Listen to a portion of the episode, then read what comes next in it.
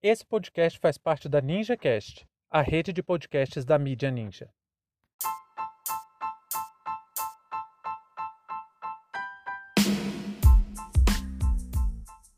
Recorde de mortes. 1.910 mortos por Covid-19 em apenas 24 horas no Brasil. Sejam bem-vindos e bem-vindas ao seu plantão informativo com análise e opiniões a partir de uma perspectiva histórica. Eu sou Arnaldo de Castro, em conjunto com Brenda Salzman, e hoje é dia 4 de março de 2021. Para você ter acesso completo ao nosso conteúdo, visite historiaoralpodcast.com.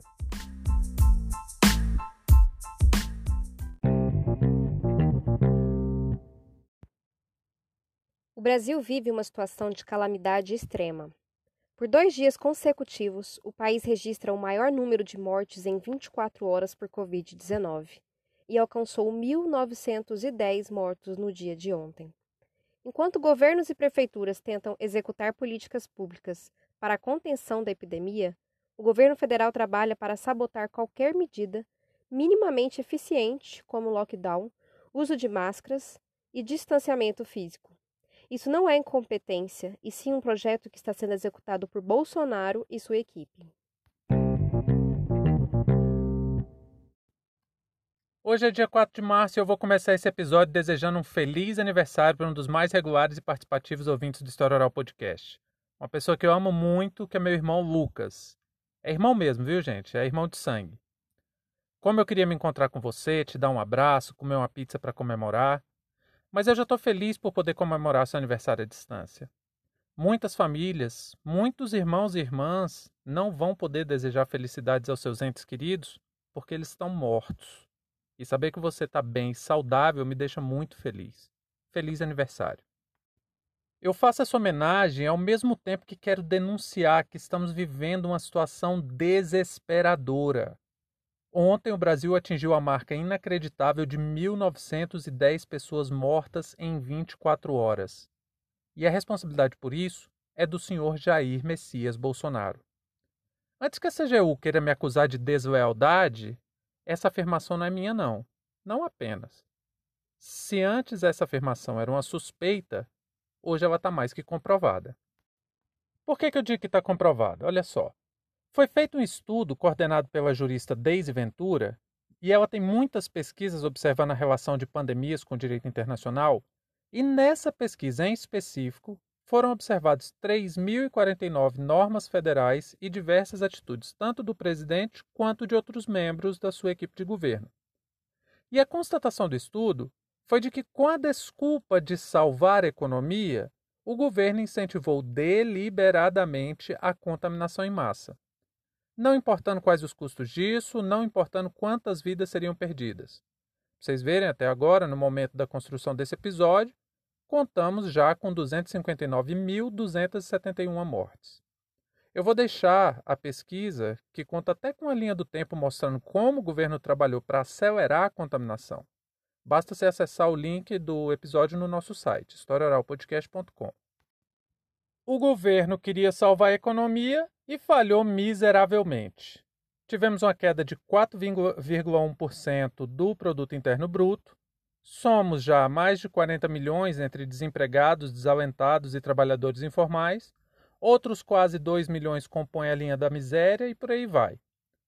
A única coisa que não deixou o tombo do PIB ser ainda pior foi por causa do auxílio emergencial, que é sempre bom lembrar que o governo federal foi contra. Aí, nos 45 do segundo tempo, ofereceu a proposta de 200 reais, e o Congresso Nacional determinou que ficasse em 600 reais. É como disse o Fernando Haddad.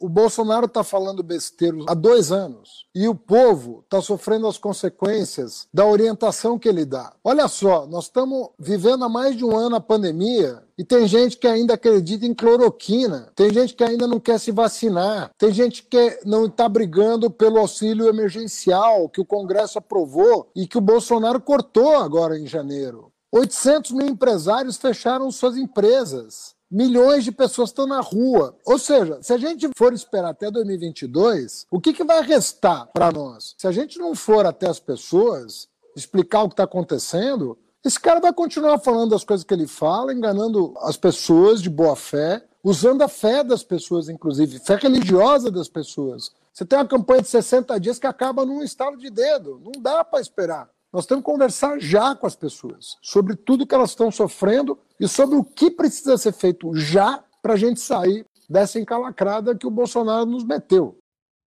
O governo falhou em salvar a economia, e isso estava claro que ia acontecer e não só por causa da pandemia. Basta você pegar os índices de antes da pandemia que vai ver que a situação já estava deplorável. Para salvar a economia era preciso, em primeiro lugar, abrir mão de todo o projeto político-econômico de Jair Bolsonaro e Paulo Guedes. A única coisa que o governo Bolsonaro teve sucesso foi promover sua estratégia de contaminação em massa. Eu acho um erro muito grande falar que Bolsonaro é ineficiente na gestão da pandemia, ou que é um desgoverno, ou que estamos sem Ministério da Saúde.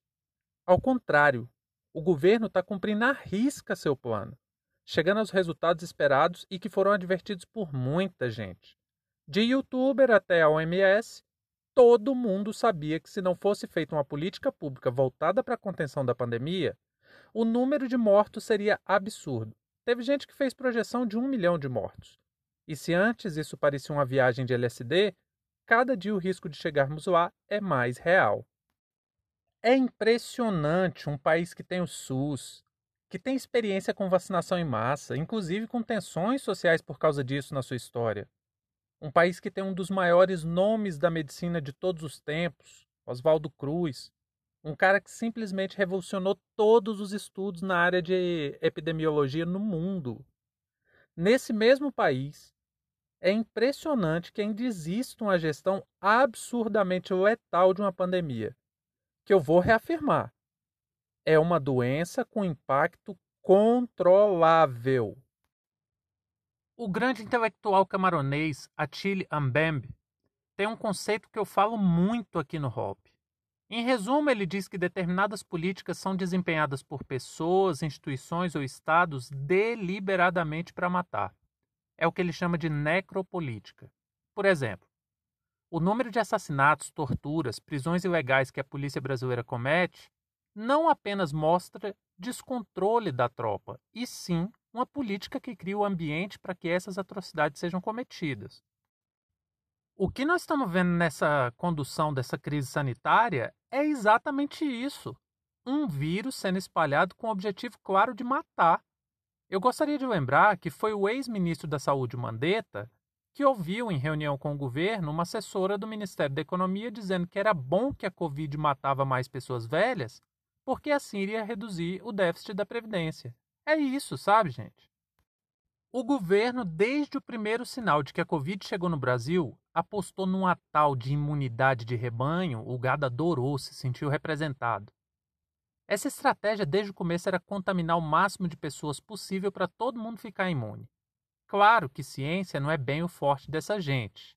Aí criou todo tipo de fake news, campanha contra isolamento, até meteu dinheiro em cloroquina.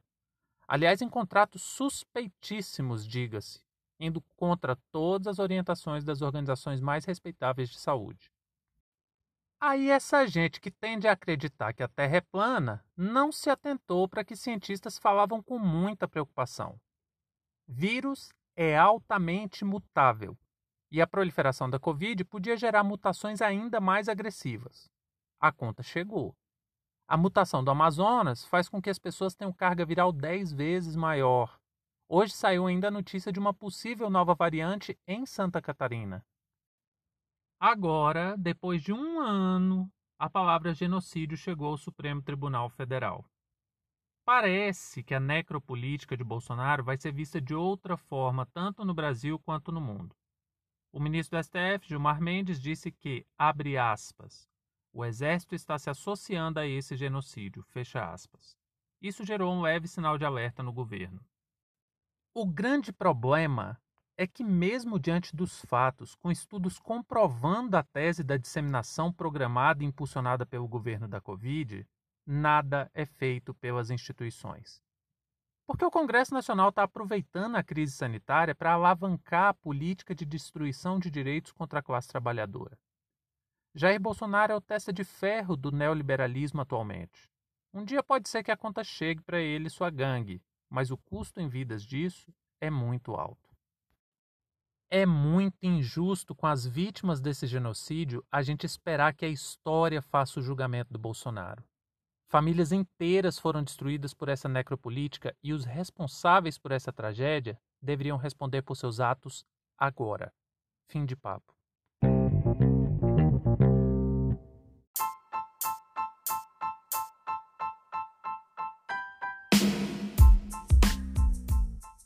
Entre tantos fatos que nos cercam e com a velocidade de informações a que estamos submetidos, essa foi nossa escolha para o destaque de hoje.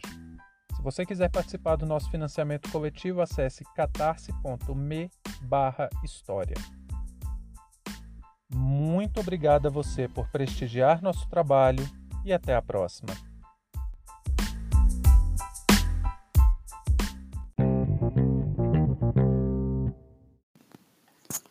Boa tarde, eu sou o Lucas de Brasília. É, Arnaldo, eu agradeço profundamente pelas palavras em horário nobre. É realmente de acalentar o espírito num momento tão sombrio. E bom, já que você me tirou do anonimato, eu vou contribuir com o meu depoimento sobre o projeto. Eu cheguei ao HOP de peito aberto graças à confiança que eu tenho à séria conduta técnica e social de vocês. Mas a cada episódio, eu fui sendo conquistado é, cada vez mais pelo conteúdo de qualidade que vocês produzem. Eu quero parabenizá-los pelo podcast e dizer que o quadro Quentinha do Dia virou uma fonte de informação segura e de qualidade para mim. Um grande abraço para vocês e um, um, bom trabalho um bom, e, e parabenizá-los novamente pelo bom trabalho do Hop.